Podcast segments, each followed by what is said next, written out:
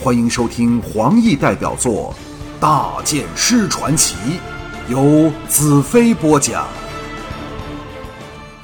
第五十九章：长河逐浪。我着力船头，身旁是义旗、红巾和谢万大公的儿子谢灵峰。两艘战船在黑夜里驶往聚仙湖，照计算，接两箭驶进湖里时，恰好捕捉黎明的第一道曙光。船上的黑盔战士和净土最精锐的剑手全部严阵以待，准备进入大湖后的战斗。小矮胖指挥着他的手下，把他发射龙怒吼的家伙保持在最佳状态。两岸黑沉沉一片。不闻半点声响。净土七位大公各自率领本部的军队先行一步，前往计划好的位置。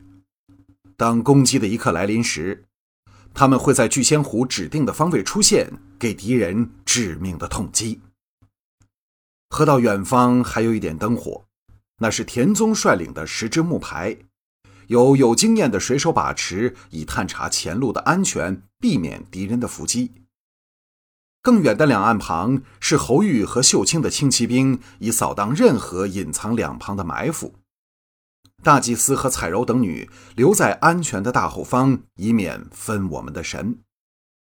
星光复照下的河面闪闪生光，未来正在前方静候着我们。众人都因心情紧张，连呼吸也不敢太大声的张扬。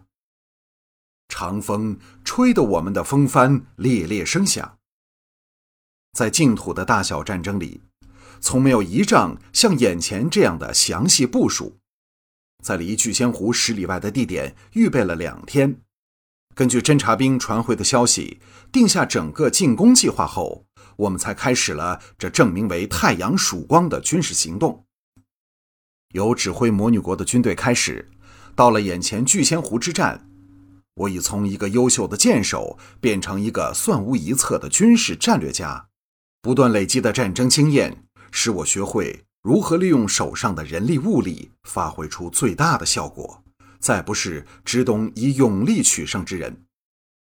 在这决战的前夕，我有着无比的安逸和平静，就像现在要赶赴的只是一个盛宴，没有半点惊疑和恐惧。身后。传来搬动物体的声音，我愕然后望，小矮胖指挥着几名手下，抬着一张造型古雅、看上去非常坚实的白木巨椅放到我身后。众人都围了起来，不知道小矮胖在搞什么鬼。小矮胖嘻嘻一笑，道：“这是由我们最好的木匠用流仙城外最大的那株白木树雕出来的皇座，叫大剑师座。”代表了净土人对大剑师的敬意。大剑师，请坐。我哑然失笑，坐进椅内。这张椅子设计的非常好，坐上去颇有婴儿回到母体内那种自然、舒适、温暖的感觉。小矮胖拍手道：“剑来！”四个人分作两队，分左右挽着两个插满弓箭的大箭筒，来到我两旁。将箭筒挂在左右扶手处，妙若天成。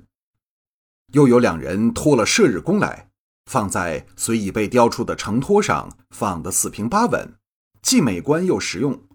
只要我探手向后，就可取来使用。众人都赞赏不已。小矮胖得意的道：“这些铁剑都是我在铸造水刺球时灵机一动，请尼亚大公在剑簇上加点乌金制造出来的。”保证不会比先前的乌金剑逊色太多。我一共铸了一百零八支，射丢了一两支也不打紧。他又派人将原本的那桶乌金剑挂在已被大弓下的另一位之，道：“这桶放在此处，遇有配得上的人时，大剑师可自行斟酌是否要用这原装货。呃，若没什么事，小矮胖告退了。”这人的确是个思想灵巧的天才。若要我挑一个人到帝国助我，我一定会选他。我笑道：“多谢你这份大礼，以后每次对阵沙场，我就坐着来打。”众人笑了起来。小矮胖退了开去，我靠在椅背上，舒服的叹了一口气，心中一动，暗存横竖尚有少许时间，闲着无事，不如趁着松弛悠闲的一刻，试试魔女刃给我的神秘力量能对我有什么帮助。但其实我却不知道该怎么做。我试着把精神集中。可是，越是有意而为，脑中杂念越是丛生。就算闭上眼睛，仍能看到很多光影和杂乱无章的影像，的确是不能平静下来。魔女刃的力量仍非我能随意控制的。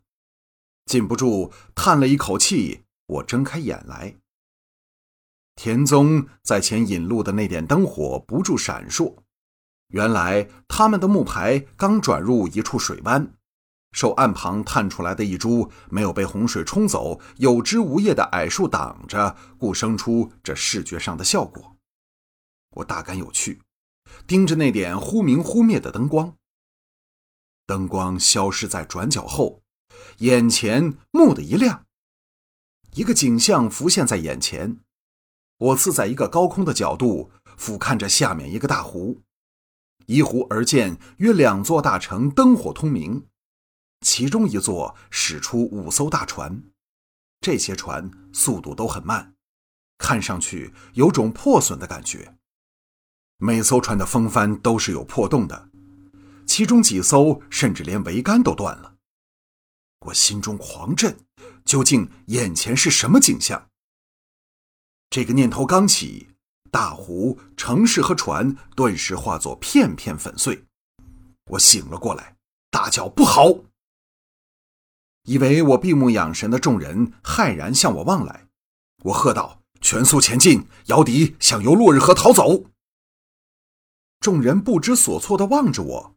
我微怒道：“听到我的话吗？通知前面田宗，叫他让到一旁，扬起所有风帆，全速前进。”众将慌忙应命而动。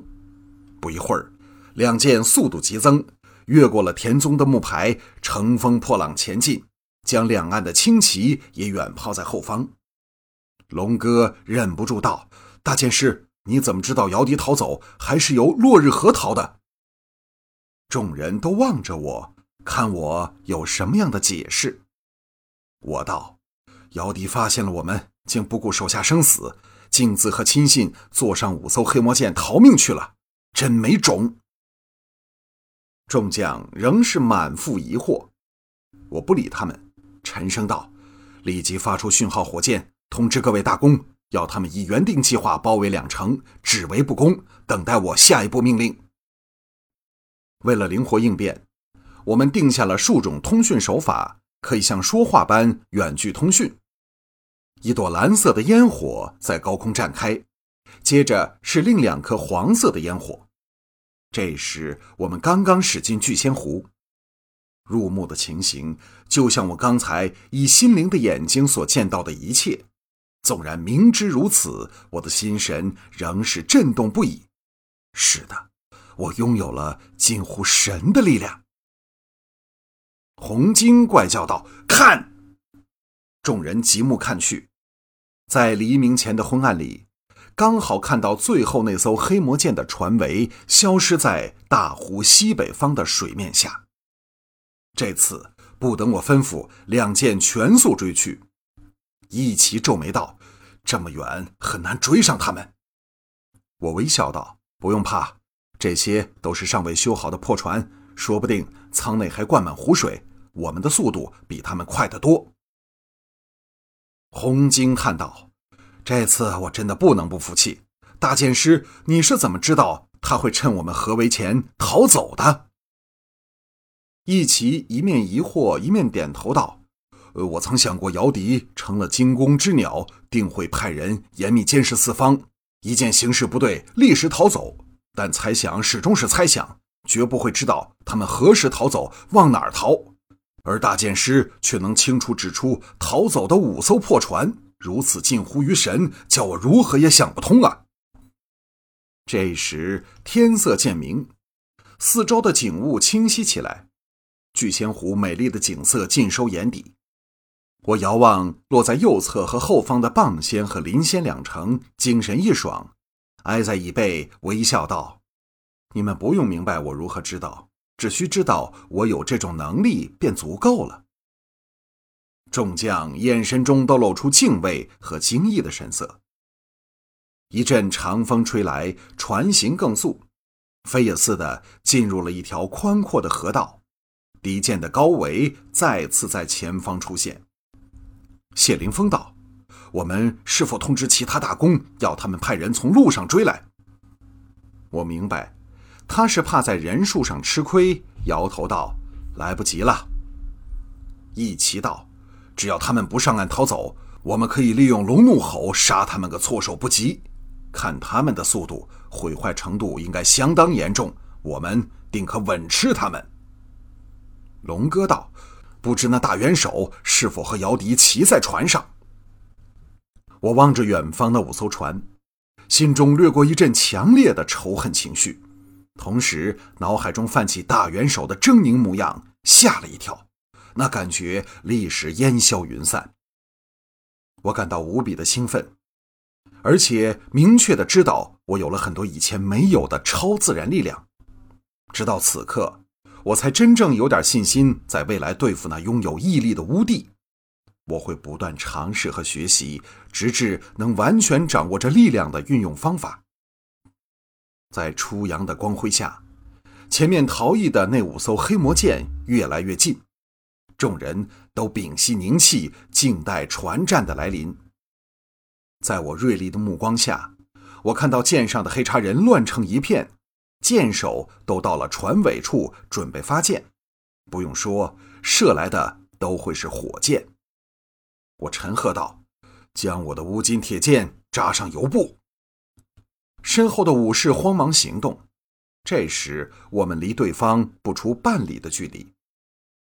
敌舰改变阵势，在宽阔的河面上一字排开。